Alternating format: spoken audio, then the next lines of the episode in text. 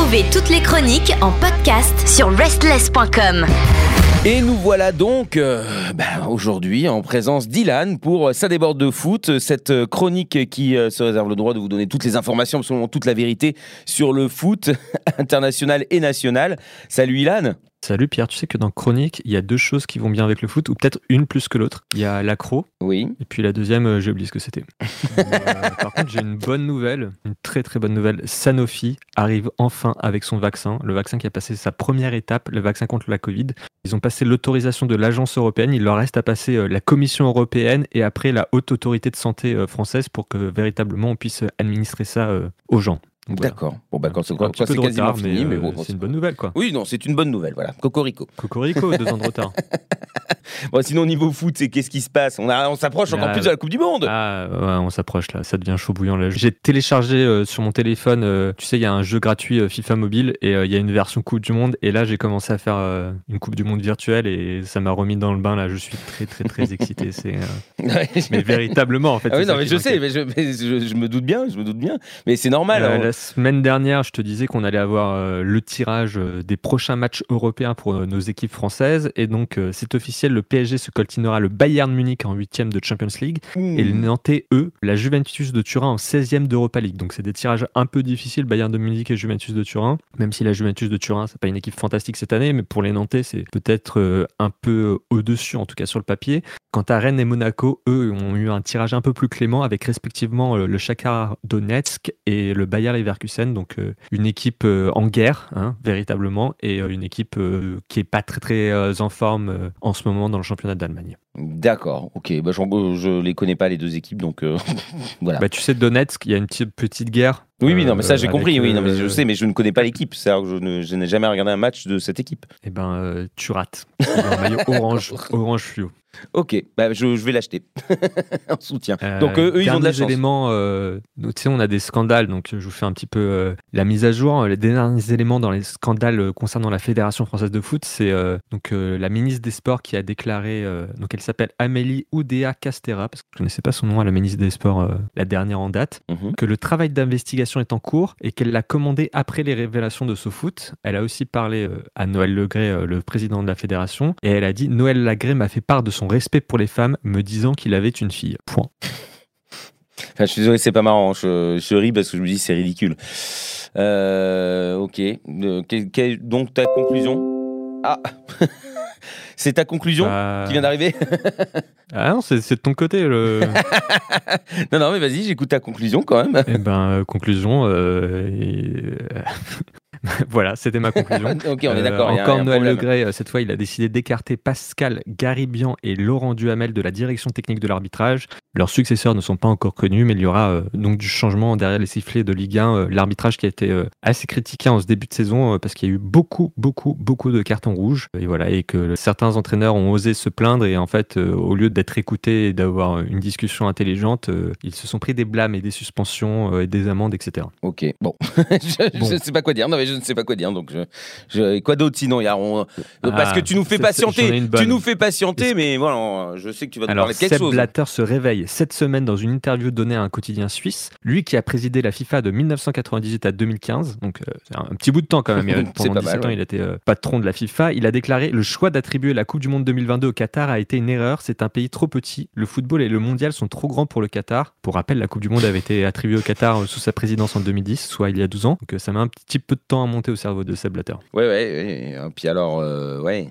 je, je sais pas si c'était la phrase la plus. la- C'est un peu trop tard, quoi. Il, il a Ouais. quand même précisé que les critères pour sélectionner pays euh, hôtes avaient été modifiés en 2012 euh, à la lumière des préoccupations concernant les conditions de travail, euh, notamment sur les chantiers euh, des constructions Oui. des stades et des autres aménagements au Qatar. Bon, bah écoute, de toute façon, maintenant, j'ai envie de te dire Un que peu trop tard, fait, parce qu'on est à J-10. Oh là là J-10. là, ça y est Est Alors, Didi, il Et est on- où les Dédés? Eh, eh ben Didier Deschamps. y- Alors hier, j'ai regardé le JT de, de TF1. Pff, C'est loin, un JT de TF1. Ça faisait longtemps que j'avais pas regardé le JT de TF1, mais euh, j'y tenais. Je voulais voir euh, la liste de Didier Deschamps. Après, il y a eu une conférence de presse et tout, donc on va analyser ça un petit peu. Il a sélectionné 25 joueurs. Alors le minimum d'habitude c'est 23. On pouvait aller jusqu'à 26 et il a dit 25 qui se sentaient stables et euh, d'une certaine façon sereins avec 25. À 24, il l'aurait pas été. Et à 26, ça aurait été trop selon lui. Donc voilà, donc 25 joueurs. Donc on a trois gardiens. Donc euh, Alphonse Areola qui sera a priori le troisième gardien. Mhm. Steve Mandanda qui sera le second gardien, donc il fait son retour euh, en Ouais. équipe de France euh, alors qu'il n'avait pas joué dernièrement les rassemblements, même la Coupe d'Europe. Mhm. Et Hugo Lloris qui sera a priori le premier gardien. Donc la nouvelle à retenir de la liste des gardiens, c'est que Mike Maignan ne fera pas partie de l'aventure. Lui qui était second gardien mais qui avait le potentiel même pour être premier gardien, ne sera pas rétabli à temps. Euh, il s'était blessé euh, avec son équipe euh, du Milan AC et il était revenu et il a fait une rechute juste derrière. Donc très très mauvais timing pour Mike Maignan. Donc il sera pas de la partie a priori. En défense, on aura les deux frères Hernandez, Lucas et Théo. Mhm. Presnel Kimpembe qui revient avec le Paris Saint-Germain et qui sera disponible ce week-end pour jouer avec le PSG. On aura Ibrahima Konaté, un jeune de Liverpool très très doué. Jules Koundé, autre jeune au FC Barcelone. Benjamin Pavard, qu'on connaît euh, Ah oui. un peu tous depuis la, la précédente Coupe du Monde. Euh, William Saliba, euh, qui est un jeune aussi, euh, qui a fait euh, très belle saison l'année dernière avec Marseille, et qui, là, qui est de retour avec, dans son club qu'il avait prêté à Arsenal et qui est titulaire et qui fait une saison très très bonne comme Arsenal, qui est premier du championnat d'Angleterre. Euh, un autre jeune, c'est Dayo Upamecano du côté du Bayern Munich. Et enfin, Raphaël Varane, qui sera de retour. Il jouera pas avec Manchester cette semaine, mais Didier Deschamps a dit qu'il sera rétabli et apte pour le premier match de cette Coupe du Monde. Ça sera contre l'Australie. Mhm. Au niveau du milieu de terrain, on aura les deux jeunes du Real Madrid, Eduardo Camavinga et Aurélien Chouameni. À côté, on aura l'ancien compère euh, de Chouameni, euh, Youssouf Fofana, qui joue lui à Monaco. Le Marseillais euh, est jeune et chevelu Matteo Gendouzi.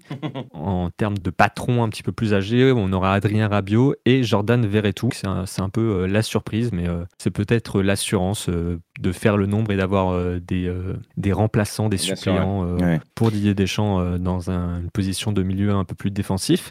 Parce En que c'est, attaque. excuse-moi, attends, avant, Ouais. c'est parce que c'est notre faiblesse là, le milieu un petit peu, non? Ah bah on n'a pas Pogba, on n'a pas Kanté donc Ah. mais alors attends, il y a des surprises. Alors en D'accord. attaque, on a Karim Benzema donc ça c'est plus une surprise. Mhm. Kingsley Coman, Ousmane Mhm. Dembélé qui fait son retour en équipe de France parce qu'il est très très brillant sur le côté droit avec le FC Barcelone cette saison. Le grand retour qu'on attendait tous, Olivier Giroud qui n'arrête Bah pas oui. de marquer et de faire des passes avec son club du Milan AC. Bah oui, mais il est bon. En même temps, voilà, il y a un moment, il faut, faut accepter. C'est bien. Ouais. Et Didier a déclaré que c'est une décision qu'il n'a pas prise euh, récemment et que ça n'avait pas euh, rapport euh, direct avec les buts qu'il a marqués euh, les semaines passées, mais qui s'était entretenu euh, plusieurs fois avec Olivier Giroud ces derniers mois et que voilà, c'était une décision longuement actée. On aura aussi Antoine Griezmann qui lui a retrouvé sa place de titulaire à l'Atlético Madrid. On vous a expliqué lors des, des Oui. précédents podcasts euh, qu'il avait une clause dans son contrat et qu'il jouait que 30 minutes par match, etc. C'est un peu compliqué. Ça, c'est de l'histoire ancienne depuis les titus. Et bien sûr, euh, Kylian Mbappé euh, du Paris Saint-Germain, la star, et le petit nouveau en attaque, milieu de terrain, Christopher Nkunku. Donc voilà. Mais la nouveauté, donc ça, c'est ce qu'a développé un petit peu plus en profondeur Didier Deschamps lors de la conférence de presse, c'est qu'on va repasser une défense à 4. Mhm. Et donc, ça veut dire que si on reste avec trois attaquants, on aura trois milieux. Euh, donc, il va falloir trouver euh, trois milieux de terrain, sachant que ça fait euh, un, deux ans qu'on joue à cinq derrière et avec deux personnes au milieu. Ces deux personnes qui sont blessées, qui sont Pogba et Kanté. Donc, euh, il va falloir trouver un trio au milieu qui joue bien ensemble, ou voir peut-être des joueurs comme Griezmann ou Nkunku qui sont des attaquants, peut-être reculer euh, d'un cran et se positionner euh, dans un poste de milieu offensif. Pourquoi pas. Pourquoi pas Ça permet de pouvoir faire des remontées euh, incroyables. Après, c'est sûr Oui. que c'est moins, c'est moins bon dans leur, euh, dans leur domaine, quoi. Et puis, euh, et donc, bah, on a des absents. Et puis, euh, les joueurs euh, que Didier Deschamps avait pris au poste d'ailier quand on jouait euh, avec euh, une défense euh, à 3 plus deux ailiers sur les côtés, euh, bah, ceux-là, forcément, ils ne sont pas sélectionnés. Notamment euh, Jonathan Klaus, euh, qui ne sera pas euh, de l'aventure, alors qu'il il est très performant. Mais là,